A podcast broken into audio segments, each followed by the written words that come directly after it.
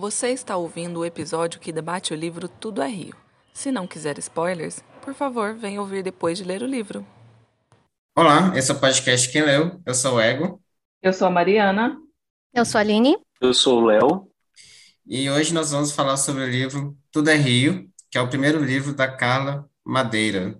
É, Tudo é Rio conta uma narrativa madura, precisa e ao mesmo tempo delicada e poética. O romance narra a história do casal Dalva e Venácio, que tem a vida transformada após uma perda trágica, resultado do ciúme doentio do marido e da Lucy, é a prostituta mais depravada e cobiçada da cidade, que entra no caminho deles, formando um triângulo amoroso.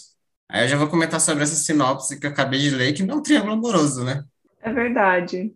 Eu, não, eu acho que eu não tinha lido a sinopse antes de ler. Foi bem Porque- no bonde do clube do livro, mas eu acho que não descreve muito bem exatamente o que é a história.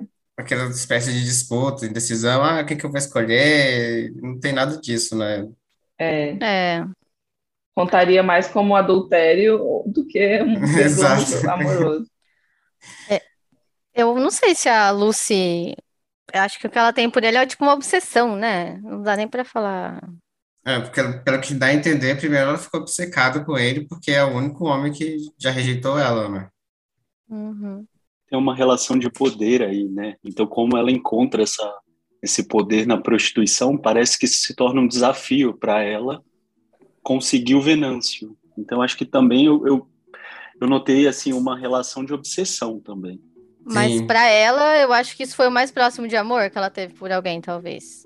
Porque é o que deu a entender que ela nunca tinha se envolvido emocionalmente com nenhum cara. E mesmo que seja uma isso, emoção meio, meio obscura, foi- ela tinha alguma emoção por isso. tipo, um fala isso, mas depois ela, ela dá o nome do filho lá de João, e a gente descobre lá que João foi um cara que ela riu muito e não, não teve nenhum tipo de, Hum. de relação sexual. Aí, tipo, ela deu o nome por causa disso. Sim, a relação dela teve uma questão de um poder, vamos dizer assim, é difícil falar sobre poder, mas foi uma questão meio que implantada ali pelo tio, né? Porque o tio fala que ela conseguiria ter poder através do corpo dela, que quando ela crescesse ela conseguiria dominar isso. Então eu acho que dentro de toda aquela história que ela teve, da perda dos pais e tudo mais, é, eu acho que é até um ponto delicado da história que fala um pouco sobre essa glamorização. Algumas pessoas se preocupam um pouco sobre essa glamorização da prostituição, mas no caso eu acho que não, não vejo como a intenção da Carla fazer isso, de glamorizar a prostituição, mas uma pessoa que não tinha muito. Então, quando ela encontra ali o poder através do corpo dela, um poder, uma relação de dominação, onde ela é a mais desejada, a mais escolhida, eu acho que ela tem esse poder, sabe? Ela consegue concentrar esse poder. É, isso me lembra um pouco da Evelyn Hugo, né? O começo dela foi meio que assim também. Ela usava o corpo como uma forma de conseguir o que ela queria. E Eu vi algumas críticas que a, a moça que fez a resenha estava falando assim: ai, mas de onde ela tirou essa vontade de ser prostituta? Tudo do nada, que ela não gostou do livro, assim, que disse que as coisas foram meio que do nada, não dava para entender a motivação, né? Eu acho que o que eu gostei é exatamente isso, de ter uns personagens assim complexos que você não consegue entender por que, que eles tomam esses caminhos, por que, que eles chegam a essas conclusões.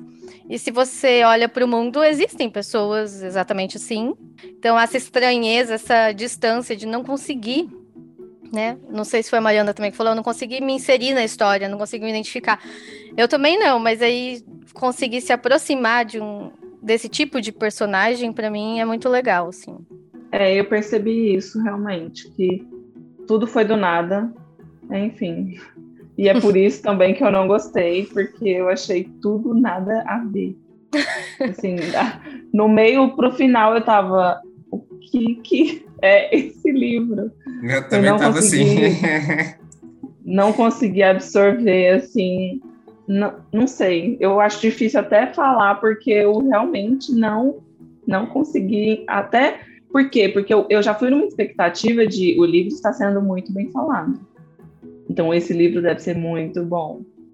Mas não foi. E eu já fui pensando assim, ah, falam que é forte, que é pesado, eu vou ficar traumatizada, eu vou, vou chorar, vai ter alguma parte que eu vou chorar. Fiquei pensando ah, que ia ser forte nesse sentido. E não achei. Então, por isso que eu acho que tem que tomar muito cuidado também com esses gatilhos e tal. Se, se você tá bem, simplesmente vai e tira suas conclusões, porque é difícil falar que o livro vai fazer mal para a pessoa, vai ser pesado nesse ou naquele aspecto, sei lá. Eu concordo muito com a Aline, porque eu também não identifiquei aquele universo, não é o meu universo, mas nem por isso eu senti como se fossem personagens muito planos, assim, sem, sem profundidade.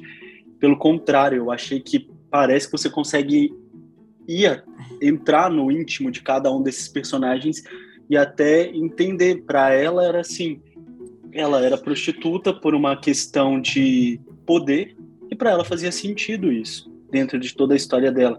Eu sei que não é o caso de todo mundo que vai para prostituição, mas assim, o meu caso com o livro me surpreendeu muito porque eu tinha visto, a única coisa que eu sabia a respeito do livro é que ele estava sendo muito lido, ele já estava na minha lista há muito tempo, e aí eu vi uma crítica, um, um, comentário de que o Mia Couto, que é um dos meus escritores favoritos da vida, assim, tinha lido o livro Tudo é Rio e tinha ficado absolutamente apaixonado pelo livro. E aí, então, assim, a expectativa que eu tinha era bem alta. E para eu poder ler o livro e gostar dele, então, assim, realmente foi porque me surpreendeu em muitos aspectos. É engraçado, porque eu senti o oposto. Eu não consegui me colocar na intimidade de ninguém, assim, entrar na, na cabeça de ninguém, absolutamente. Eu era uma realmente lendo palavras, não consegui me inserir na Alienígena. história.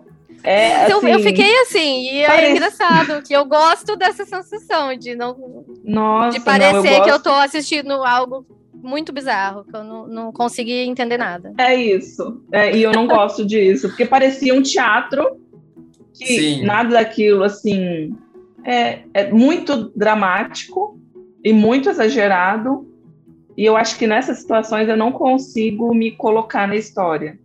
E achava que às vezes eu até escrevia demais, né? Algumas cenas eróticas ali, tava. Pra mim passou um pouco do, do limite. É, o começo acho que é pra, é pra chocar, é pra pessoa é, ficar bem desconfortável. Isso, isso, de chocar com, com esse tipo de coisa, eu acho meio. Não gosto, assim. Acho fraco. É... Eu acho que é, que é até um ponto interessante isso que nós estamos comentando, porque a Carla, isso é um, uma curiosidade relacionada ao livro, que ela começou a escrever ele muitos anos antes. Então, acho que o início é tão chocante, tanto para a gente quanto para a Carla foi nessa época. Tanto que ela deixou o livro de lado e falou só 14 anos depois ela voltou a terminar Tudo é Rio, porque ela ficou muito chocada com aquela cena inicial de violência. Então, ela, ela se considerava que ela não tinha maturidade ainda suficiente para terminar esse livro da forma como ela queria. Então eu acho que não era um essa violência não foi tão gratuita quando a gente para para pensar que demorou 14 anos para conseguir finalizar a obra, sabe? Eu fiquei perdido nas idades dos personagens. Com quantos anos que tinha a Lucy quando ela começou a ter aquele né, aquela coisa esquisita com o tio lá do Acho que ela era adolescente, né? Era pedofilia, então. Sim, uns 14, 15 anos, eu imagino. Eu lembro de alguma coisa entre lembro. 13 e 14 anos. Estranho abordar Ruim. o jeito que foi abordado o assunto, sabe? Porque, assim, a gente foi abordado da perspectiva dela, né, principalmente. E ela falar ah, que queria seduzir o tio e sei lá o quê, e o tio ficava olhando para ela, e, e tipo, eu não consigo deixar de lado o lado social, por exemplo, do mundo que a gente vive mesmo, que tem muito estupro, a maioria dos estupros acontecem com pessoas da família, né? De muita pedofilia. Então, eu, é. eu admito que eu fiquei incomodado com a maneira que foi abordado, né? Porque ela achava ter uma maturidade para estar tá querendo alguma coisa que ela não tinha idade para ter, né? É, no, no caso, se da criança, a criança não sabe de nada, pronto, acabou. É. Nesse sentido, né? Então, talvez tenha faltado, porque ela toca em assuntos que ela tinha chance de ter feito alguma crítica, alguma coisa. Só que ela coloca a história sem julgamento, né? Ela coloca lá e a, dá significado para isso fica com uhum. o leitor. É tipo, Dependendo de quem vai de ler. É, dependendo de quem vai ler, pode ler um livro totalmente diferente. Sim. Pode. Eu não gostei do vocabulário que ela usou. Porque, assim, da onde que a menina tirou esse vocabulário? Eu não, fiquei um pouco sem É, entender. Ela falou que tanto o vocabulário quanto as coisas que ela fazia lá, ela aprendeu assim, eureka, assim, do nada, né? É, então, Porque- assim, porque. Porque a tia Deu a entender- controle, né? De tudo que ela fazia. De onde ela ia, Então. do, que ela, do que ela comia, enfim. É, depois Ela- que ela foi morar num bordel é uma coisa, mas antes é estranho, né? Uhum. Sim, ainda mais para uma criança, né? Porque, assim, criança ali a partir dos 10 anos que seja. Ainda mais com uma tia controladora. Se ela não conseguia aprender isso em nenhum lugar, onde que ela aprendia? É, eu acho que se for detalhar tudo, que fica- é, o livro ficaria muito grande também. Então, meio que. Não é pra também fazer um- uma discussão social do negócio, sei lá o quê. Mas eu tô falando de uma coisa pessoal mesmo, porque eu pessoalmente fiquei incomodado. Isso baixou Eu- o astral do livro pra mim, sabe? Sim, E- é, Eu acho que um, Pode falar. eu acho que um ponto interessante que eu li, bastante crítica relacionada ao livro, é justamente ter poucas páginas. Ser um livro relativamente curto e com uma história tão intensa. Às vezes a gente espera que sejam que os livros sejam muito longos para desenvolver tudo isso. E ele não, ele tem relativamente poucas páginas. É, ele é curtinho, 200 páginas, né? E o que eu, que eu gostei do livro, só pra não ficar falando mal também, foi a maneira que, que é escrito, assim. Eu achei a escrita muito boa, do, dos diálogos no meio do, dos textos, parece um- uma poesia, uma coisa assim. Mas aí o conteúdo da escrita eu não gostei muito, então...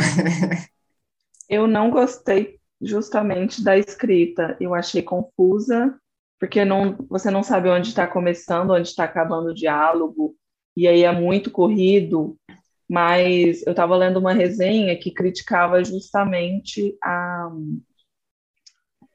a escrita poética, porque fica parecendo que todo diálogo ela queria causar, sabe? Tipo assim, ah, eu quero que esse trecho aqui vire uma poesia. Só que é um livro narrativo. Então, assim, é, eu achei um pouco floreado demais. Ai, eu não tenho nem o que falar de bom. Eu acho que eu vou negativar minha nota. Ah, eu gostei da escrita. Eu achei que o ritmo que você vai lendo, porque tem partes que o- a leitura te pede uma velocidade maior e depois menor. E isso lembra um rio em todas as formas do livro, assim. É, bem Ela isso. usa metáforas de água e esse negócio de não saber onde começa, onde termina, eu acho que achei isso genial. E E ele vai, ela vai, tipo, mudando de personagem, assim, de repente tá falando da mãe, do, da Aurora, tá falando depois da outra lá, da, da caridosa lá que, que vivia na fazenda. Francisca, Francisca, isso. Francisca. É, a Então, escrita faz sentido, Uhum. mas eu não gostei, principalmente porque eu pulei grande parte das frases sem. com- Sim, não parecia estar na história. Poderia ter saído de uma poesia e sido, é, ter sido enfiada lá totalmente aleatório. Eu gostei do jeito que ela vai costurando, tipo, tem umas partes assim muito delicadas, muito bonitinhas, que você consegue imaginar a cena e tal. Aí do nada vem umas coisas assim muito fortes, outro vocabulário, outra coisa. Então esse ritmo vai mudando, assim. Primeiro Uhum. parece que vai fluindo de um jeito, de repente, pá, vem uma coisa. Enfim. A, a leitura tem textura, assim. Gostei disso. Gostei da descrição que você fez, tem textura. É, vocês demoraram a ler o livro? parte parece que é mais suave, depois mais duro. sei lá. Então, eu comecei a ler ele, aí eu parei, deixei ele no canto, assim, e depois eu li de, de ontem pra hoje, basicamente. É, porque eu via outro ponto que comentaram bastante em relação ao prefácio. Diz que o prefácio, eu confesso que eu não notei muito o prefácio desse livro. E fala muito sobre essa questão de, de que não é um livro, é, apesar de curto, um livro para ser digerido. E tem alguma relação, algum comentário assim no prefácio. É, fala que não é só bebido por um gole só, né? Cada não escreve, porta, cada frase mais sublinhada que a outra. o jeito que eu fiz uma pausa fez muita diferença, porque eu fui lendo tudo de uma vez, porque eu queria muito que aquele Venâncio se desse muito mal. Eu queria ver ele sofrer. Mas chegou numa é na parte que tem o outro bebezinho e que aquela Dalva não fazia nada e, e daí eu achei que ela ia perdoar ele assim do nada, eu fiquei muito revoltada e parei de ler. Aí eu comecei a conversar com as pessoas e a Carol tava falando ah, não, você tem que terminar porque muda, depois muda uhum. e tal. E eu fiquei imaginando mil, mil formas de ter um final horrível. Aí já vou falar do final, tô nem aí. aí a hora que eu voltei, daí veio com aquele negócio de que, ah, tá, a criança não morreu e suaviza tudo e ela perdoa ele. Como se o fato da criança não ter morrido mudasse alguma coisa. Para mim, é, não isso, mudou nada. Isso, isso eu não digeri, não. Dos dois e... sentidos. Primeiro, no sentido é, da criança sim. não ter morrido. E do, de, tipo, tá cuidando lá do filho. Ah, seu filho tá aqui, vivo, mas eu tô cuidando dele. Eu não tenho tempo nem para sair para dizer nada, assim. Então, nisso dela ter escondido o filho, eu isso. achei assim. Não, na, ela... hora que, na hora que o Venâncio entregou o filho para ela, para enterrar, eu pensei: esse menino tá vivo, não é possível que ela vai fazer isso. Realmente tava. Sim. Aí eu tinha até esquecido disso, aí voltar mais pra frente. Eu, Caramba, realmente tava, não acredito. E nada a ver, tipo assim, o filho então, aí tem um final feliz. outra pessoa. Tem um final feliz depois disso, porque eu acho que a Dalva, ela, é, assim, ela final... meio que ficou torturando o cara, assim. É. Isso eu achei legal. Mas ela não tinha que ter voltado para casa com os, os dois e perdoado ele, aí achei forçado. Não gostei. Então, é, é, tipo, o final não é exatamente feliz. Eu vi alguma coisa da autora falando que é um final meio aberto, assim, tipo, o que aconteceu é. depois uhum. depende dos personagens, sabe? Exato. Eu, eu vi isso sobre, sobre essa questão também, que eu achei curioso, é que é o seguinte, ela não pontua onde passa essa história. Sim. A gente só sabe que é um local muito simples, uma cidade de cidade interior, pequena. uma coisa muito uma cidade pequena, cotidiana. A Carla é mineira, mas ela não pontua também se é uma cidade mineira. Algumas pessoas especulam pelo estilo de vida e tudo mais, mas não, não eu não, não li nada sobre isso. Se ela realmente afirma que ela pensou em uma cidade do interior de Minas, mas ela não fala nada sobre nesse aspecto. Se trocasse empada por pão de queijo, aí era certeza que Ah, se tivesse aparecido pão de queijo, com certeza seria Minas. Ou um cafezinho. É verdade. Mas, assim, o que eu achei muito legal nesse aspecto, assim, que gerou discussões bastante polêmicas, é que as pessoas queriam, muitas exigiam um empoderamento de Dalva em relação ao que aconteceu com o Venâncio, do tipo, até mesmo essa questão da vingança, ele precisa sofrer por tudo isso que ele fez. E aí tem um salto de tempo, né? Porque depois do, do acontecimento, eles ficaram muitos anos sem ter nada, separados mesmo e ela só passa a confiar nele a partir do momento que ela vê que ele tem uma relação saudável com o filho que ele teve com a Lucy. Então, assim, quando a gente para para pensar, nós que temos estudos, é, moramos em cidades grandes, temos toda essa consciência do empoderamento, não é a mesma coisa para uma pessoa que vive no interior e que tem uma vida muito simples. A gente está vivendo real, realidades distintas, né? Então, algumas pessoas conseguiram assimilar bem isso, outras pessoas já não desceram nessa parte. Falam, não, acho que Dalva não poderia perdoar. E aí eu acho que é talvez uma das, das partes interessantes do livro, que você pode levar para onde você quiser esse final. Eu consegui respeitar as decisões de todo mundo até o fim, mas essa aí eu me irritou. mas, tipo, eu entendo que ela agiu com, com o que ela tinha, com o que ela podia. Acho que a educação dela, toda aquela parte que conta da mãe dela, teve um peso muito grande. Que a, a parte que conta do uhum. casamento da mãe, que ela fala, ah, um dia o seu pai tá insuportável, no outro dia ele tá bem, e depois ele tá mal de novo. É insuportável, mas não pega o bebê e mata o bebê. é, não, a mãe dela.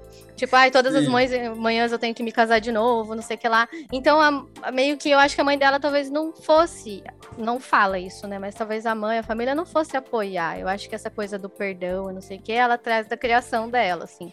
De que ela daria a uhum. volta por cima, sendo, tendo paciência, sendo boa e tal. Porque ela não teve forças para ir embora, mesmo tendo uma família que apoiava ela.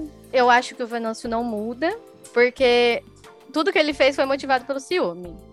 Pra ter ela só pra ele.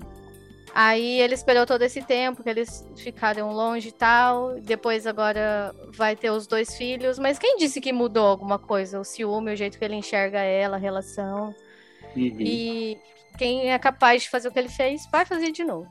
Então, exatamente, sendo mais pragmático, ah, não é questão de perdoar, sei lá o quê, de botar na cadeia. O cara, em dois momentos ele mostrou ali que ele já estava segurando o ciúme e ele externalizou aquilo de maneiras horríveis, né? E a primeira ele bateu no cara lá, machucou bastante o bambu, né? E depois foi com o próprio filho. E tipo, ah, ele ficou se martirizando lá, tá, tá, coitado, e aí, tô nem aí. Mas, mas tipo, o que que garante que ele não vai fazer isso de novo, assim? Por que que, que garante que ele mudou? Por que ele não aprendeu com a primeira vez que ele, ele fez com o, o cara lá, que a Aurora até foi conversar com ele? Acho que não valeria a pena o risco, é isso. Meio que ele adequou o comportamento para ter ela de volta. Porque, ah, tá, tá bom, o jeito vai ser eu ser um bom pai, senão não vai ter jeito. É, porque a Mas tristeza, não quer dizer que ele tenha mudado. porque a tristeza dele vinha por ser ignorado por ela, né? Por ela, Ela- ele não sentia ele não- culpa de verdade. Ela fingia que ele não tava lá na casa, fingia que não existia. Então, E- como que. Vocês entenderam qual que era a relação desse tempo que eles ficaram separados? Porque eu tinha entendido que eles tipo, se separaram, cada um foi pro seu lado. Mas depois, eles estavam na mesma casa. Sim, mas eu acho que ela nunca mais Isso. dirigiu a palavra pra ele e continuou meio que fazendo a parte dela, assim, nas coisas da casa, mas nunca mais nem olhou pra cara dele. Ela não, não dirigiu olhar. A única hora que ele dirigiu olhar foi quando ah, ela foi salvar a Lucy. Outro ataque violento ali que ele teve. Com a Lucy, inclusive. que Ela colocou uma faca no, no pescoço dele e olhou na cara dele pra largar a Lucy. E aí ele ficou Não, mas- feliz porque olhou, porque ela tava olhando pra ele mesmo, tentando ameaçando a vida dele. Mas isso durante anos, na mesma casa. E Isso o menino tinha quantos anos? Uns 12, uns 10? Quando ele volta pra casa? A criança que não morreu. Ah, acho que é uns seis, não? Dez? Sei. Acho que era- Então foi esse tempo aí. Foi mais de cinco. quando. Mas eu confesso pra vocês que essa parte também do tempo que eles moraram, porque eu entendi que eles moraram juntos durante Sim. esse período separados. Eu pensei assim, meu Deus, que tortura deve ter sido isso. Ah, isso eu adorei. Que ela... Direcionar. Mas assim, autocontrole dessa mulher, né? De conseguir morar com Psicopata. o cara e não, não é? É. Tipo assim, eu vou torturar ele através do silêncio. Isso que eu acho que é um ponto interessante, porque, por exemplo, eu vou trazer uma experiência pessoal. Sou do interior de Minas, uma cidade de 15 mil habitantes. Essas histórias são mais comuns do que a gente imagina.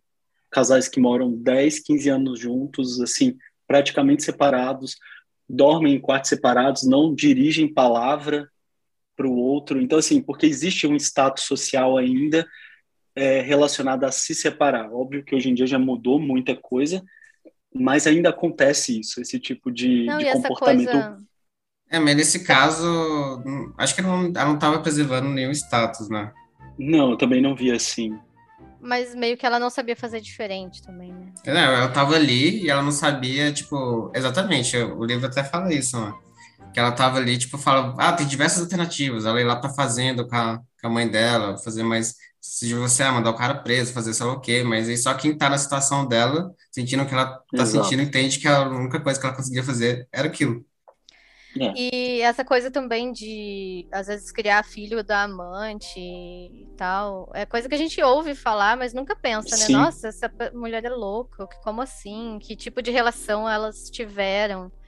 Então eu achei legal a história, mesmo que tenha sido um pouco forçada, você poder ver o lado sombrio, o lado bom das pessoas, assim, se desenrolando.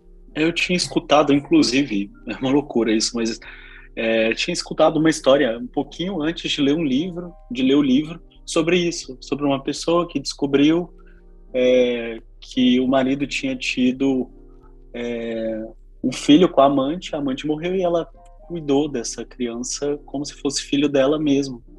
Então, assim, são histórias que acontecem. Eu acho que nesse aspecto, por isso que eu falei lá no início que o livro não é plano, sabe? Ele trazem personagens bastante reais, talvez não tão reais para nossa realidade, mas para outras realidades. É, isso É, mas história- de cuidar filho de diamante é bem comum mesmo, já ouvi várias histórias. E essa Ah, coisa também da cidade pequena, que todo mundo vai no puteiro, todo mundo sabe, todo mundo finge que não sabe, também é comum.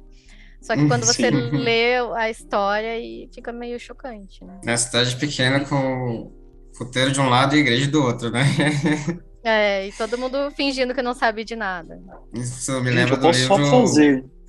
Do Inferno, né? Que tem essas contradições. Eu queria fazer um comentário, eu acho que aí precisa ser reeditado porque eu não vou lembrar de falar isso depois. Mas são dados que eu achei interessante de trazer, porque o livro é um fenômeno, isso a gente não pode negar, virou um fenômeno absurdo. E no Brasil eu estava vendo que para ser considerado um best-seller tem que vender em torno de 3 mil cópias. O livro não é um livro novo, ele foi lançado em 2014 e reeditado. E ele atingiu esse mês, se eu não me engano, a marca de 100 mil cópias vendidas, ficando só atrás de Torto Arado. E no início, em dois meses desse ano, ele vendeu 50 mil cópias, metade do que ele tinha vendido desde 2014. Então, assim, é um fenômeno editorial da literatura nacional absurdo. Não tenho o que dizer nesse sentido. Você falando isso, eu vou fazer uma confissão. Quando eu li o livro, eu não sabia que autor que era. Se era português, brasileiro, sei lá o quê. Eu só li o livro ali, que era do livro do clube, e depois eu cheguei assim, ah, autor era brasileiro, depois que eu terminei. Aí pelo menos eu pensei, ah, pelo menos eu não gostei do livro sem pensar que era um livro brasileiro. Eu tava lendo um livro mesmo. Não, e eu pensei assim, nossa, eu vou falar mal, né, da, da autora, ela vai entender o que eu tô falando, se um dia ela ouvir isso. Então eu tenho que me é, conter para não falar que o, livro, que o livro é horrível. Porque Ela, senão ela pode o ouvir esse podcast, é né? Coitado da Carla. Mas eu vi uma entrevista dela que ela falou que ela se preocupava muito com, é, com a escrita no processo, mas que depois que o livro está pronto, ele não pertence mais. O que você acha que fez o livro ser tão é, disseminado, ou a época que ele foi. Inclusive, você falou, acho que falou 50 mil cópias esse ano, né? Por que, que deu esse boom esse ano? Eu vou, vou dar um palpite, eu vou dizer que é os booktubers da vida aí, mas. Ah, que porque acham? mudou de editora. Ele foi, ele foi para uma editora Uhum. grande agora.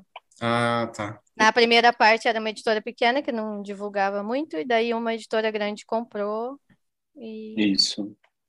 E eu, eu acredito também que vem através do fenômeno do torturado. As pessoas passaram a procurar outros títulos também relacionados. Então, tanto que até os próprios eventos que tá o Itamar Vieira Júnior, às vezes você vai encontrar a Carla Madeira relacionado. Então, tá um boom dos autores brasileiros contemporâneos. E eu acho que isso é um fenômeno legal, que um livro vai levando o outro também.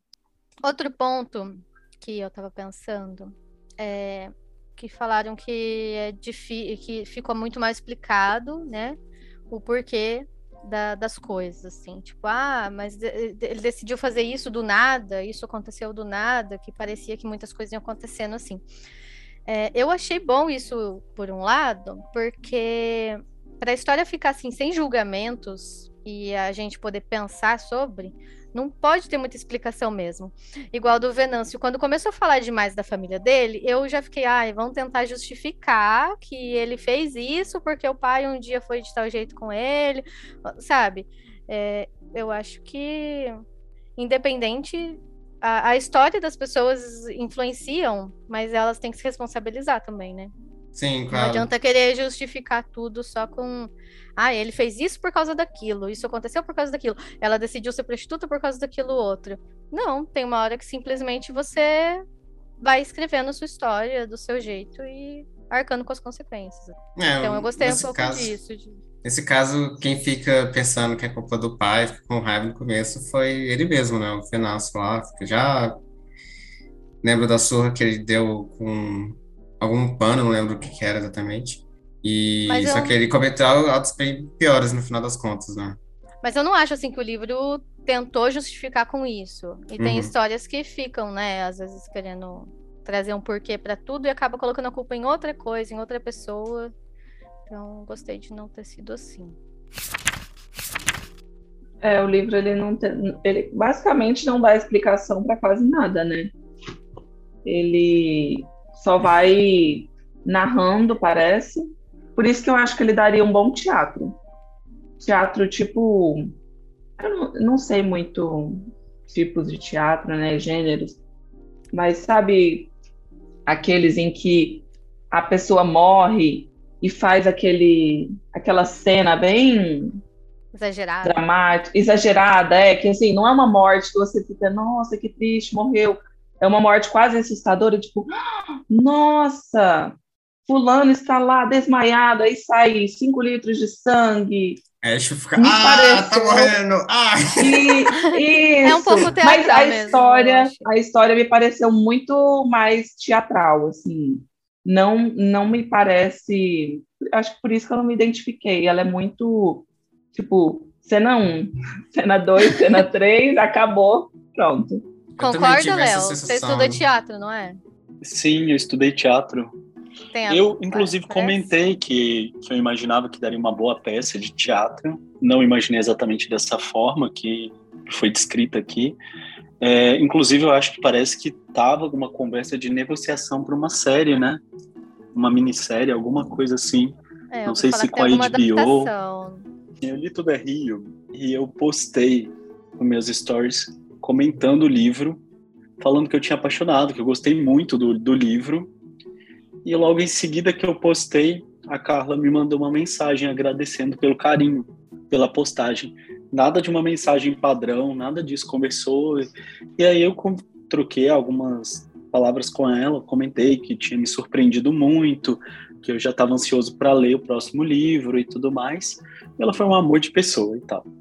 E aí eu estava em São Paulo a trabalho e eu não sei se vocês viram, mas teve a primeira feira literária de São Paulo que é como, bom, talvez a intenção seja ser como, como a Flip de São Paulo, né? Eu fui. E aí eu tava, você foi? Foi. Ah, que legal.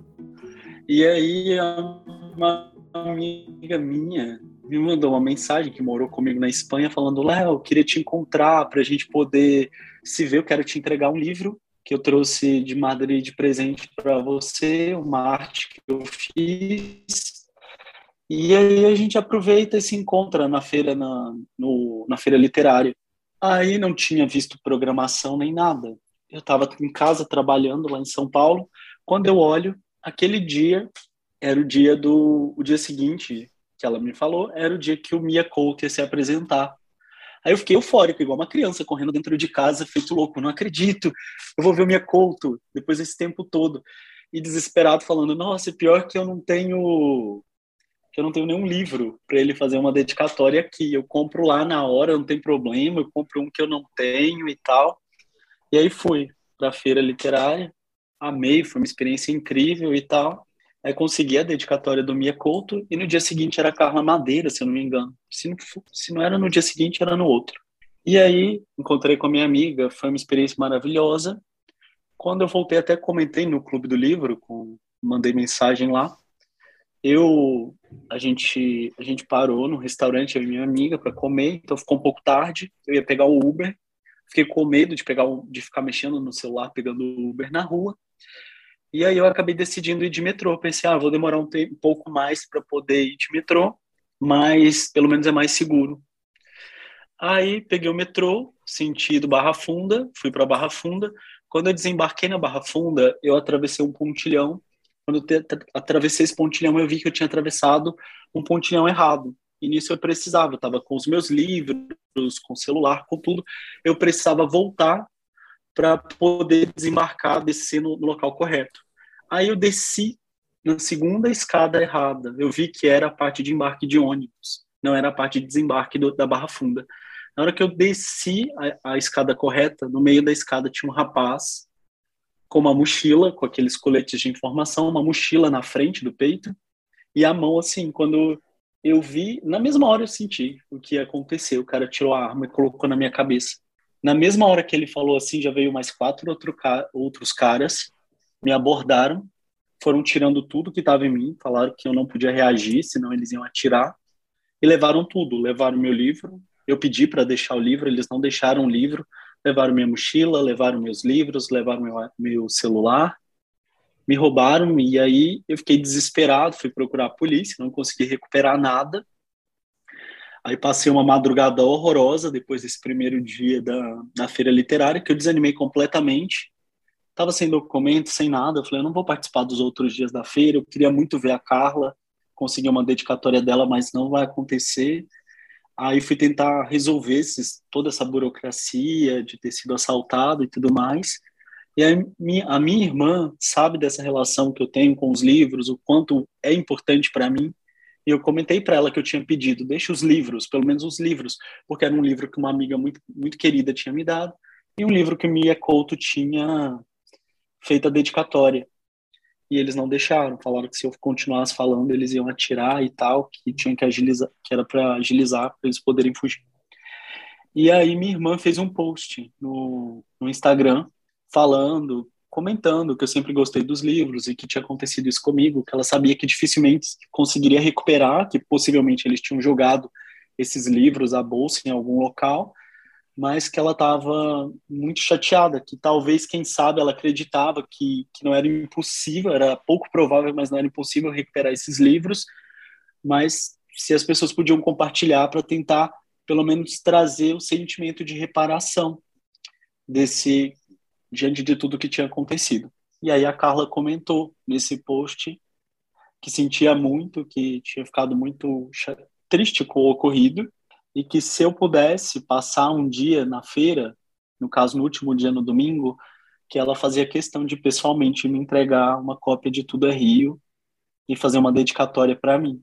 Aí ela me mandou uma mensagem no privado me assim passando as informações, o horário que ela ia estar na feira literária, eu fui lá na Record, na editora para poder receber o livro. Então foi um sentimento assim de gratidão muito grande, porque diante de tudo que tinha acontecido, foi uma pessoa que se importou com o que aconteceu. Ela poderia tocar a vida dela ali na feira literária, dentro do fenômeno literário que ela hoje representa, sem se importar com isso, mas ela fez questão de responder essa mensagem e me tratou com muito carinho, muito respeito, assim. Então, tenho uma admiração pessoal muito grande pela autora. Ai, que lindo. Eu não sabia essa última parte que ela tinha te dado o livro e tal. Legal. Tinha te dado um autógrafo, né? Sim, ela fez uma dedicatória e fez uma dedicatória bem específica, falando que esperava que, apesar do, de todo o ocorrido, se quiserem, eu posso até ler o que ela escreveu. Ah, então lê, já Só faz completo, conta tudo. Agora a Mariana tá com cara, hum, será que eu devia ter gostado desse livro? Não, por isso que eu falei. Por quê? Porque ela é Mas brasileira, ela é acessível pessoa. e vai saber que alguém não gosta do livro dela. Não gosta sim, não, realmente detesta.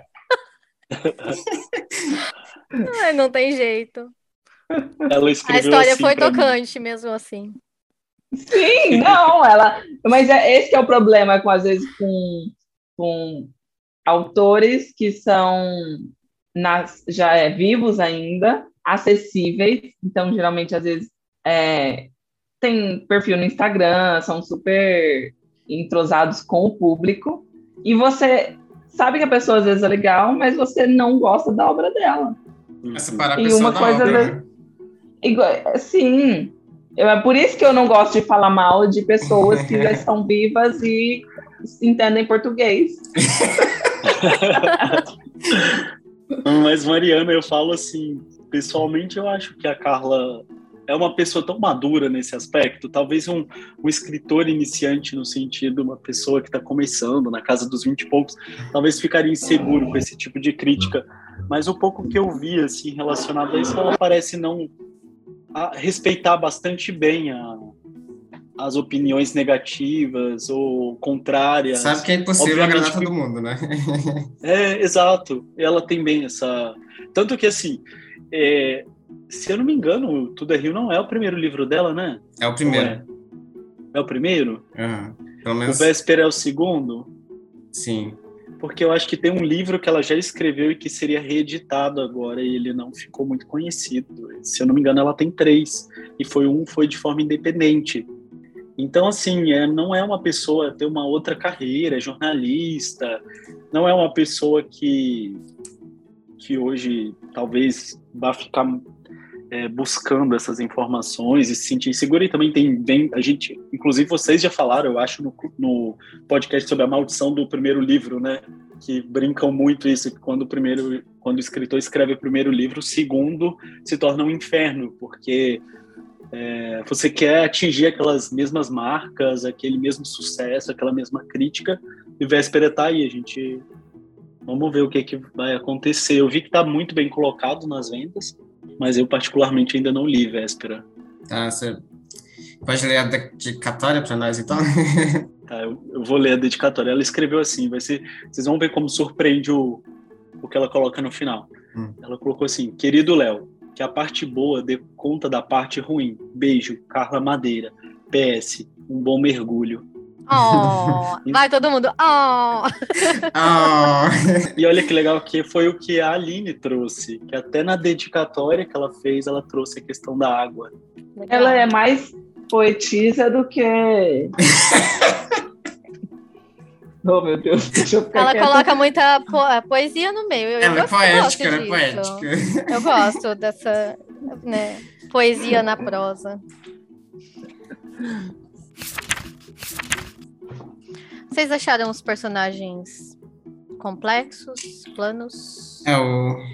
Não achei nada. Eu queria dizer a mesma coisa, não achei nada também. Fáceis de entender, difícil, o que vocês acharam? Então, né, tipo, se eu for descrever cada personagem, vai lá, só o cara...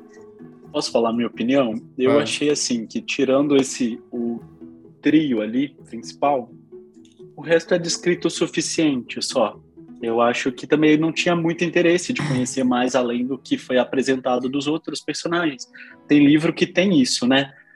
Às vezes apresenta um personagem você fala, nossa, esse personagem é interessante, e acabou, não fala mais nada dele.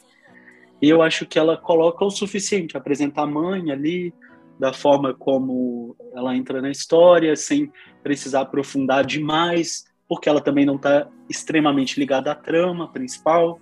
Então, eu acho que só para é, ambientar ali, né, fazer aquele conjunto de família, de que existem outras relações ali na história, mas não a ponto de ter tramas secundárias. Não tem várias histórias paralelas acontecendo no livro. É, eu vi Sim. em alguma entrevista, é, perguntaram para ela se ela planejava os personagens antes, sabe? Que tem a, a autor que planeja tudo, qual vai ser a vida, se aquele tudo sobre o personagem e a personalidade uhum. dele e depois escreve a história. E ela disse que não, que ela foi também descobrindo eles é, à medida dos acontecimentos. E eu achei isso legal, porque é, no começo você tem uma ideia sobre eles e cada coisa que eles vão fazendo vai mudando um pouco essa percepção, né? Então meio que a gente é formado tanto da personalidade quanto do que a gente faz também, né? Não só você faz. Eh, não, não adianta falar assim, ah, essa pessoa é boa, essa é má. Ninguém é uma coisa só. E na história eu gostei que ela tem bastante isso. Tem muitas faces cada personagem, assim. Mesmo não sendo aprofundado eu achei até que complexo. É, porque 200 páginas acho que não dá para aprofundar muito, né? É. Sabe o que eu achei interessante? O receio da família que existia em relação a Venâncio, né? A família já tinha observado alguns traços em relação à forma como ele se relacionava com Dalva. E eu acho curioso isso porque isso traz um aspecto nosso cultural. A gente como brasileiro é muito comum isso você se relaciona com uma pessoa e tem um familiar que já fala, ah, não sei, fulano não é para você, sabe? É, no caso, acho que foi a Aurora que percebeu que ele ficava afastado dela e percebeu que, na verdade, era ciúme, né? O que a Dalva não percebia. Sim. E para uma pessoa que tá de fora é mais fácil de perceber, né? Só que, que é comum isso em relacionamento, a pessoa às vezes afastar o outro até da família, né? Sim, alguns relacionamentos as pessoas se afastam de amigos, afastam de família. Sim. Aí, nesse caso, se fosse seguir os desejos dele, seria isso, né? Mas ele, ele conseguia se conter nesse sentido até, até ele ver a suposta declaração lá, que era só o, o cara sendo legal com ela, dando as flores para ela lá. E aí ele tem certeza que aquilo é uma declaração de amor e, e que não tem como também ninguém ninguém que conhecer a Dalva não se declarar, né? Ele acha que todo mundo vai sentir igual a ele, enfim. Só que aí, tipo, nem mesmo a Aurora que percebeu isso saberia que ele também seria capaz de matar o filho depois, né? É, Então, o mesmo cara, ele tem vários momentos, assim, né? Ele ajudando o pai dele, parecia uma pessoa. Ele como namorado, outra. Ele, é, sei lá. Ele no, quando a Lucy conheceu, parecia que ele era um cara super apaixonado pela esposa, ou sei lá por que ele não queria nada com ela. Então, é complexo Então, isso entender é as motivações e É mais porque, tipo, é contado da perspectiva da Luz, por exemplo, né? Ele não entende, ela não entende o personagem, né? Porque ela não tem conhecimento do, do que ele passou, do que aconteceu e tudo que Uhum. aconteceu lá com o filho lá que sumiu virou só fofoca, especulação e ninguém sabe de nada com exceção da Francisca, né? Uhum. que tinha uma ideia. assim, Na verdade, nem a Francisca sabia, né? Depois que a Dalva contou. E, tipo, é interessante essa parte, realmente, porque, tipo, você olhar um personagem pela perspectiva de outro personagem, né? Com certeza não vai ser o que a gente vai vendo, sabendo a história dele. né? Uhum. Por isso que não tem como entender muito. Você só vai vendo o que eles fazem e tentando adivinhar, né? Sim, A gente não entrou na cabeça de nenhum deles, eu acho. Vocês tiram uma dúvida minha, não sei se eu não peguei essa parte, mas no momento que ele atira a criança e que a Francisca fica com essa criança depois, né? uhum. Logo em seguida a Dalva já sabe ou a Dalva demora a saber que a criança ainda tá viva? Então, ela demora a saber, porque ela tira a criança, aí ela não. Tipo, ele bate nela lá e depois sai com a criança e, e aí ela não quer saber se o que aconteceu porque ela acha que ela morreu e ela não quer ter essa confirmação, tipo, ela realmente morreu. Mas ela já, Entendi. já interna- internalizou isso. Aí só depois que ela recebe um, uma peça lá, um- não lembro, uma medalha, alguma coisa do, do filho, da Francisca, que ela vai lá tirar satisfação. Ó, O que, que, que você tá me dando isso daqui, né? Você enterrou meu filho, o que aconteceu? Aí a Francisca olha, ah, ele tava vivo o tempo todo, ah, ó, pegadinha. Então, isso eu acho que o bebê tinha mais de um ano. Como assim? Tipo, Ela ficar achando pessoal- que ele morreu. Então, né? Porque deve, deu tempo da Lucy, da Lucy ficar grávida, né? E ter o filho. Então foi pelo menos nove meses aí nessa história, né? E a justificativa da Agora eu- Francisca é que ela achou que o bebê talvez não fosse sobreviver, que ele estava muito fraco e que ela não queria que a mãe perdesse o filho duas vezes. Mas como assim? Se tivesse muito fraco aí que tinha que avisar mesmo, para ela se despedir do filho, sei lá. Né? Pois é. Então, Mas é também- a desculpa é que ela tinha que ficar vigiando ele 24 horas por dia. Aí ficou assim durante um ano, aparentemente, né? E depois A Aline, entregou. Ah, seu filho tá vivo. Desculpa aí se tava preocupado aí, de boa, viu? mas é aquele negócio, é, não quer dizer que as, as escolhas deles façam sentido, nem precisa fazer sentido, Uhum. cada um vai agindo com a própria lógica, né? Sim, a gente Mas- não é mostrado a lógica dela, né? A gente é, É, mas- mostrado só a perspectiva da, da Dalva em relação à Francisca nesse aspecto, né? E a única coisa que a gente tem da Francisca era aquela, a história lá que conta que ela era, é, se não lembra, ela era, era meio que tava no, era doméstica, alguma coisa assim, né? Não lembro exatamente. Uhum. Aí ela assumiu o papel de mãe para duas filhas que perderam a mãe lá. Depois ela foi expulsa porque as duas filhas depois viram ela com, com o amor da vida dela lá, por assim dizer, né? Com o amor da Nossa, você adolescência. só lembra disso porque leu o livro hoje. Eu nem lembrava quem era a Francisca. até agora pouco. Você contou até a vida dela, né? Não lembrava. a Aline me fez pensar em algo interessante, porque assim, o Venâncio, apesar das cenas chocantes envolvendo ele de violência, é, re- realmente ele tem momentos onde ele é uma pessoa parecendo completamente diferente desses momentos. Ele tem os rompantes de violência, né? Sim, Não é um cara que é arrogante, que é violento o tempo todo, ou que você, tipo assim, desde os, as primeiras linhas você já tomou um nojo daquele cara. Fala, nossa, que cara monstruoso. ele não, é de repente caricato. ele tem isso, ele tem umas coisas, ass- Hum. não sei, seria até difícil falar o que ele tem, o que ele é, mas assim, Mas esse. é, ele parece. Não, pode falar. Desculpa. Não, é que é muito de repente, né? Ele tem essas explosões.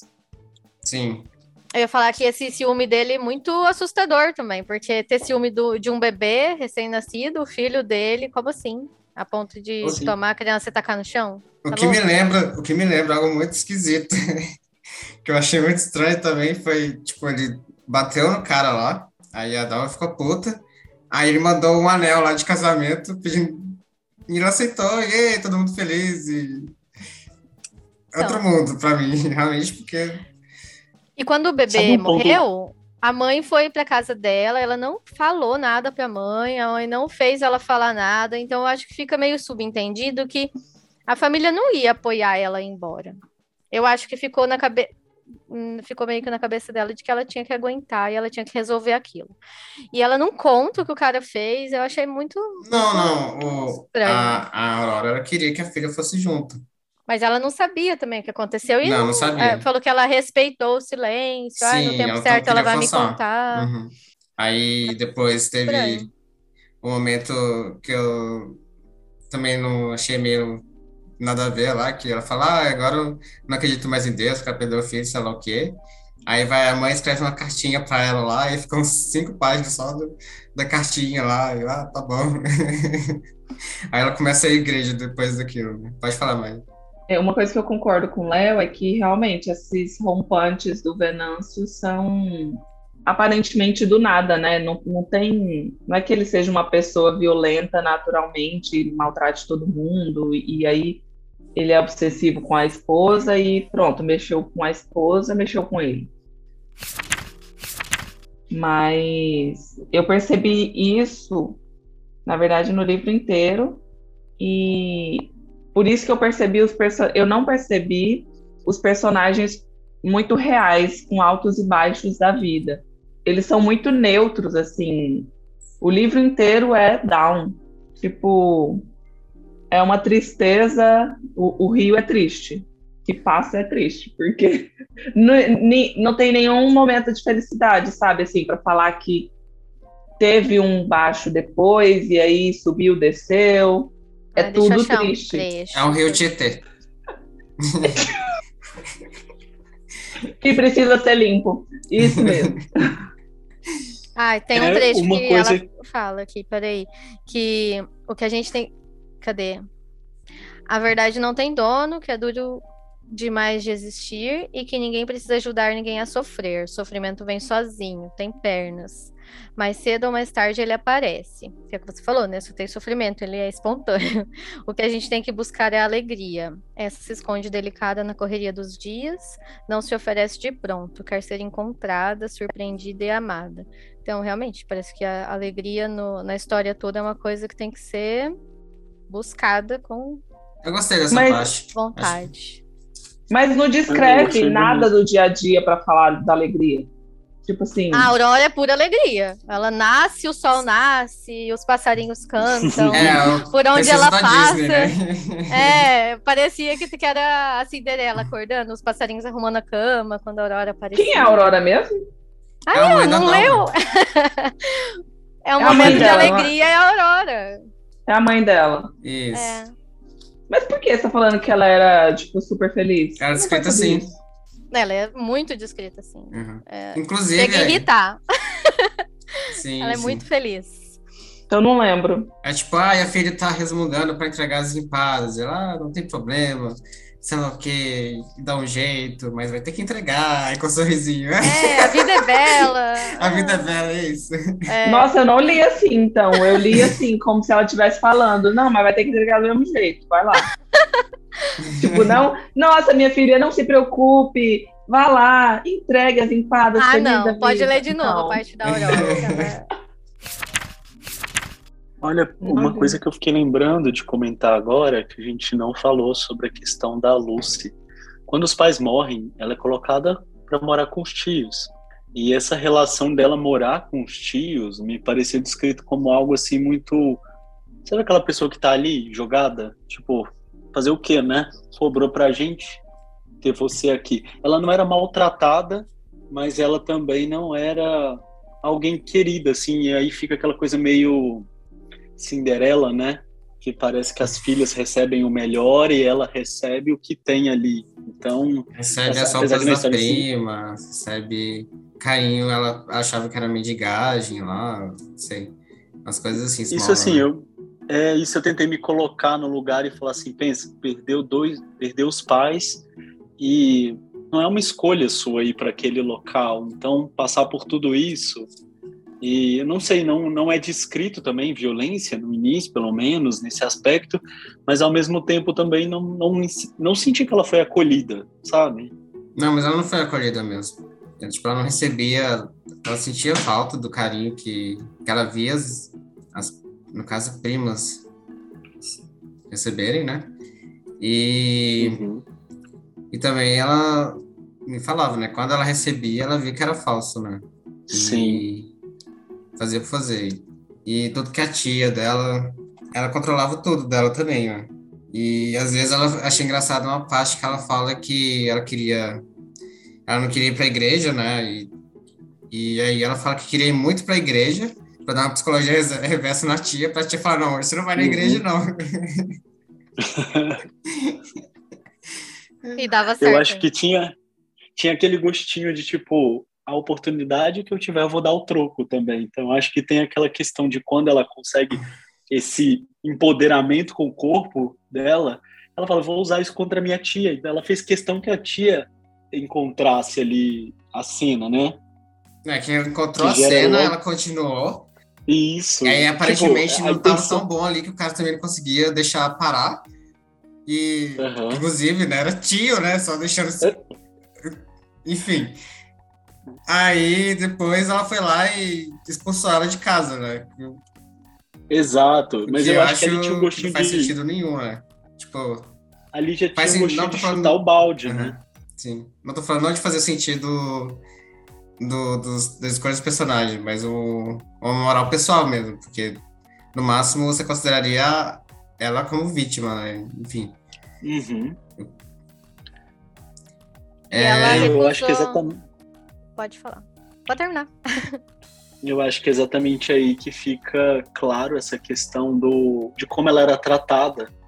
Porque se rolou um abuso ali, a tia iria proteger, né? E não, ela foi escorraçada de casa. Então, assim, eu acho que ali já era a gota d'água. Ela já queria que aquilo acontecesse justo para ter uma uhum. sensação de vingança ali. Tipo, ela, ela joga na cara, né? Tipo, ah, eu fiz uma coisa aqui, levei as alturas como você não conseguia levar, sei lá o quê. Parecia uma novela mexicana ali. E, e agora ela... vocês lidem com isso, né?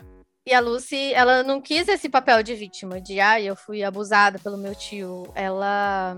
Porque fala um pouco de, do começo, no, acho que é bem no comecinho que fala que ah, as outras mulheres, as é, beatas, é, odiavam as putas por. É, e o único jeito de suportar elas era tendo pena, né? Alguma coisa assim. De que elas sofriam e tal. E meio que ela faz essa escolha de que ela, ela quer ser puta, ela gosta. E que ninguém suportava ela por causa disso. Então eu acho que ne nesse momento aí, desde o começo, ela quis usar o corpo dela, o prazer, sei lá, pra esfregar na cara da tia que ela tava fazendo o que ela queria. E eu, eu vi a autora. que ela tinha, né? É, aí eu vi a autora Detalhe falando que era também... menor de idade já, só, só asterisco, assim, bem grande. Então, aí isso que incomoda um pouco, assim, é, se ela estivesse falando de uma mulher, né? Mas agora uma Sim. criança vulnerável, ser que foi estimulada pelo tio hoje dessa forma, dizer que escolheu, aí eu acho complicado. Mas aí é um negócio que eu vi a autora falando também, que o livro ganhou muita força também por essa, essa narrativa aí de. É, peraí. Ah, esse simbólico de uma mulher que toma posse da própria sexualidade e faz essa escolha pelo prazer e tem esse poder no próprio corpo e tal. Não, isso aí, me desculpa, mas que... faz sentido.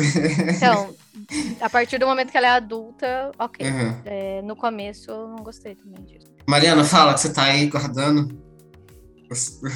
Eu não tenho nada para falar. Quanto mais eu falo, mais eu percebo que não tenho nada de bom para falar, então é melhor ficar Não, mas fala coisa ruim também, ué. Desabafa aí. Nossa, não, não tem nem que Eu peço desculpas aos autores, vamos lá, pronto, pode falar. Gente, não sei, eu não consegui. Eu não consigo nem discutir sobre os personagens como eu conseguia na Evelyn Hugo. E olha que eu odiava a Evelyn Hugo. Hum. Mas eu conseguia é, tipo, tem intensidade na história, sabe? E nessa eu não consegui, para mim, zero, não senti nem raiva. Eu só fiquei assim, gente, que história ruim. não, não Eu acho sei. que você gostou menos que eu, então. Eu acho que você ficou meio bloqueada com aquele começo. Depois você não conseguiu mais ler mais nada. Não, mas é justamente porque não tem nada a ver com nada. Assim, parece que foi soltando um monte de coisa, prostituição, palavras de baixo calão, é, bebê morre, E não o morre. cara e bebê morre e não morre e assim não entendi foi nada, não não entendi como virou Não processou, não processou. best-seller, não tem nem o que dizer. É, você tá representando as pessoas que não gostaram do livro, porque teve gente que não gostou do livro. Sim. Eu Eu- estava eu até olhando agora no YouTube Uhum. alguns comentários e realmente tem gente. Eu dei nota um e meio. E ainda fui boazinha, eu acho. Ah, eu acho legal ver ah, os pontos de vista tão diferentes, assim, porque fica claro que a gente sempre vai ler a partir da nossa sub- subjetividade, assim, né? Exatamente. O autor pode ser o livro que for. Você vai usar, é, sei lá, o jeito que você tá quando você lê, a sua história, as suas referências, o que aquela escrita te lembra, enfim.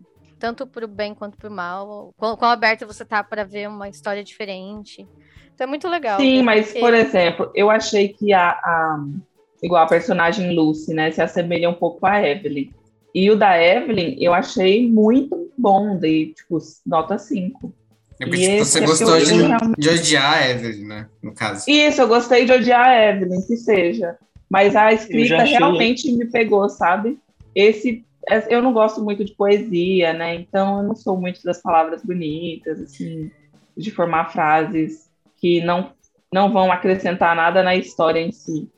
Então eu realmente pulei muitas frases, muitas. Eu, por exemplo, já achei, por exemplo, Evelyn Hugo fluido, fácil de ler, um livro bem fácil, mas eu já não gostei nada da construção do personagem Evelyn Hugo, achei clichê, não, não desceu, assim, eu fui lendo, mas assim, esperando uma reviravolta, na hora que teve reviravolta eu achei assim, tá, foi construído de um jeito que, que eu achei uma literatura meio comercial, para vender, assim, Eu acho que É existem que gente- mais Lucy's do que a Evelyn Hugo. Acho que a Lucy, por mais horrível que seja. Vocês já conheceram alguma Lucy? Não, mas eu acho que existe. Eu acho que Eu ela... acho que existe a Evelyn Hugo também. Será? É, em menor proporção. A Evelyn Hugo Eu me pareceu tão convencido. única, tão diferente. A, a Lucy me parece, assim, que, que existem Lucy's. A Evelyn Hugo, não sei. Não, com certeza. A Lúcia é mais. Tipo assim, o máximo que a, que a prostituta vai chegar é ali. Agora, a Evelyn ganhou um Oscar, né? Então, assim. um atrás do outro, né? É. Não, ela ganhou um só. Ganhou um Quem, Foi quem um- vai chegar? Um só. Realmente, a Lucy, ela usou o corpo para chegar no que a maioria das mulheres vão chegar. Ah, A é. A, Evelyn- a, Lu, a, não- é- a Evelyn Hugo é a Lucy com sorte. É, exato, exatamente. Tipo, né? Se, se você Só que no caso, loteria. No caso, a Evelyn mataria o, o filho que ela soubesse que não é, não é, não é bom na história ali, porque ela Hum. fez É. coisas muito terríveis. É, esse É, era, era, bem. era mais, bem mais antiética, né? Eu acho É. também que ela, que ela agiria pior no lugar da Lucy. Que a, que a Lúcia era só prostituta, né, no final das contas. Não tinha, Sim, não tinha nada, nada assim. né? Eu acho que se fosse Evelyn Hugo, ia detonar aquela família de um jeito que não ia com sobrar certeza. nada. nada. A cena que a Lucy morde o dedo da Dalva me chocou mais do que o resto. É, realmente, essa foi a pior coisa que ela fez. né? Essa foi a É pior, verdade. assim, que eu não consegui entender, eu não, eu não consegui imaginar que ela ia fazer aquilo. por isso que eu não entendi um pouco sobre os gatilhos de violência, pedofilia, porque para mim as outras situações não não foram muito fortes assim. Mas tem, Parecia tem violência doméstica, muito- tem pedofilia, tem incesto, Tem. tem essas Só coisas. que a mordida no dedo foi a pior. É verdade. Foi- Tipo assim, eu Pra- fiquei imaginando quase já a Dalva sem dedo, assim, tipo, um dedo sangrando. Eu fiquei, eu fiquei Ah, chocado com ela isso mordeu lá, lambeu os lábios ainda. Não, e essa, essas Ai, coisas. Que nada a ver. A parte da linguagem que me incomodou é esse monte de fluidos o tempo todo. É, ai, é, é lágrimas, é suor, é sangue, sêmen, tudo. E Uhum. uma mistura a cada três linhas, cinco fluidos diferentes misturados. Aí Aí, Mas eu acho que é para mostrar a questão de é, quão humano e sei lá, como as pessoas parecem bicho também. Tanto Uhum. na. Líquido do rio. como é tudo é rio, e você tá no É rio, e tem umas né? pedras batendo em você enquanto você tá na correnteza, de repente a correnteza para, e depois, enfim. Eu achei que ficou muito humano, muito. É, tem uma forma estilística, né, de contar a história através disso. Por exemplo, a Evelyn já parece meio que um diário. Eu acho que essa escolha, o que a Aline falou dos fluidos, do líquido, o livro chama Tudo é Rio, né? Eu acredito que tem uma intenção de trazer esse sentimento, essa sensação para o livro. E aí eu acredito que isso seja algo estilístico da escrita dela nesse livro, porque, por exemplo, nós, nós aquele livro que nós lemos, o Todas as Cores do Céu, foi isso que chamava? Uhum. Que era contado pela perspectiva de, de dois personagens. Então eu lembro que nos debates algumas pessoas amavam de um e odiavam do outro, odiavam e vice-versa. Então assim, é, ou então tem tem escritor que opta por começar contando a história pelo fim e vai fazendo esses paralelos, volta, é, vai no futuro, vai no passado, faz um monte de coisa assim. Então, é, eu acho que essa que é a mágica também da leitura, que é o que a Aline falou. As pessoas se conectam de formas diferentes, em momentos diferentes. Eu acho que se identificam melhor, às vezes, com narrativas é, mais fluídas, outros gostam desse pulo no tempo, de tentar imaginar. Eu, particularmente, me perco muito com saltos no tempo. Eu, eu quando o livro tem muito salto, assim, eu fico, às vezes, um tempo pensando assim, de quem que tá falando? Por que que estão contando essa história agora? E depois eu vou conseguir conectar com aquilo que estava sendo contado. Então, eu acho que, é, que a questão dos fluidos, que parece que é feito para incomodar mesmo, né? Quando fala do sêmen, do sangue, da saliva.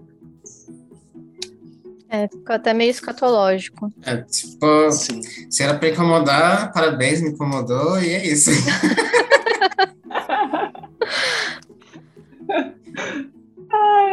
Ah, mas é- é- não é incrível como que numa página tem umas coisas tão fortes, na outra, sei lá, ela descreve um lugar, igual o começo do namoro da Dalva e do Venâncio lá. Meio que parece que você já esquece as páginas anteriores. E fica tudo fofinho, parece que vai pra outra época.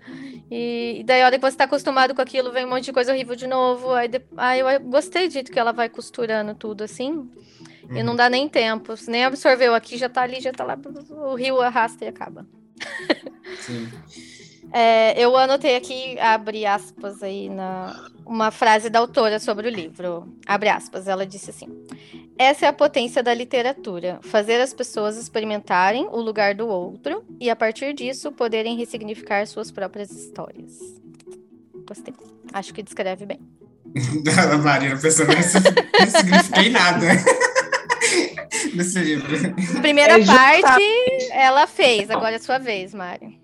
Então, é por isso que eu não gostei, porque eu acredito muito na literatura onde você consegue se inserir em outros personagens que têm perspectivas diferentes da sua. E nesse livro eu não consegui me inserir em personagem nenhum. Eu não consegui me inserir na história. Por Eu acho que, eu não falta. gostei. Eu acho que falta aquele personagem que é a gente. Igual na Evelyn Hugo tinha a Monique, sem gracinha, não sei o quê. Você sabe que ela é você falando com a. Nossa. Eu sei que vocês se a Monique, imaginaram não, como a. Evelyn Hugo. Eu sei que vocês queriam ser ela, queriam ser a Célia. Mas a ideia é que você chato, seja a Monique. Monique entrevistando ela, né? Então, às vezes tem é, esse personagem que é a gente, tipo. Ah, o Huey do, Não, Rio não. Boy. o Rio é insuportável, aquele cara. Que ódio daquele cara. Não, é, mas a ideia é a Nossa gente ser o Senhora. Huey. Uma coisa que eu notei bastante na, nas discussões no grupo lá do Clube do Livro é que mesmo as pessoas que não gostaram do livro disseram, ah, não é o tipo de livro que eu gosto, que eu curto. Mas algumas comentaram, a escrita é muito boa, A forma como ela escreve é muito estilístico, tem todo pelo que eu vi lá, o que eu acompanhei, as pessoas gostaram da forma como ela escreve. Ela é uma boa escritora. Não é um livro que eu gosto, mas é uma boa escritora. Uhum. Então, acho que dá para encerrar já. Deu bastante tempo. mas antes eu queria per perguntar é, a nota de vocês do livro. De 0 a 5 estrelas, quanto que vocês dariam? Eu começando pelo Léo.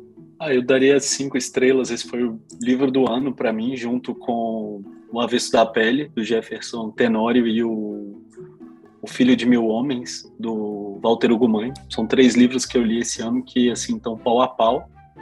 E Vamos Comprar um Poeta também, excelente. São quatro livros que eu não consigo descrever. É muito difícil falar assim um livro, mas eu dou para Tudo é Rio cinco. É, agora, para contrastar, para a Ariana, Eu dei um e-mail. Um e-mail. Pela, pelo esforço da autora em escrever. tipo, parabéns, você participou da, da, do trabalho, assim, você fez o trabalho. Uma estrelinha, né? É, é. Não, ela teve criatividade, né? Assim, realmente o livro é uma história, então. realmente o livro é um dos livros já feitos, já escritos. Isso. Tá. Aline. Eu dei nota 4. Eu daria 5, mas as poucas coisas que eu não gostei eu achei um pouco sérias, né? Talvez uhum. essa é, questão da. Como chama? Pedofilia e talvez o infanticídio, é, a, de ter perdoado no final. Eu acho que podia ter um, um toquezinho de crítica ali para orientar mais as pessoas. Uhum. Então, 4. Sim. É, eu dou dois e meio, dois. Que eu gostei dois da e meio ou dois? dois e vinte e cinco. que eu gostei da escrita. Eu gostei da forma como ela foi pulando de passado futuro para os personagens. Achei isso bem interessante, mas o, a história em si, esses vários problemas, assim, eu não. Eu, se, era, se o objetivo era incomodar, me incomodou e eu não consigo ser incomodado. Então, é isso. então, é, obrigado. Eu quero falar do. Sigam a gente nas redes sociais. É arroba quem leu podcast no Twitter e no Instagram é da Ciclub. E é isso. Assina a nossa newsletter também, que está com o link o na link descrição. Aqui embaixo. Isso. E muito obrigado. Acabou.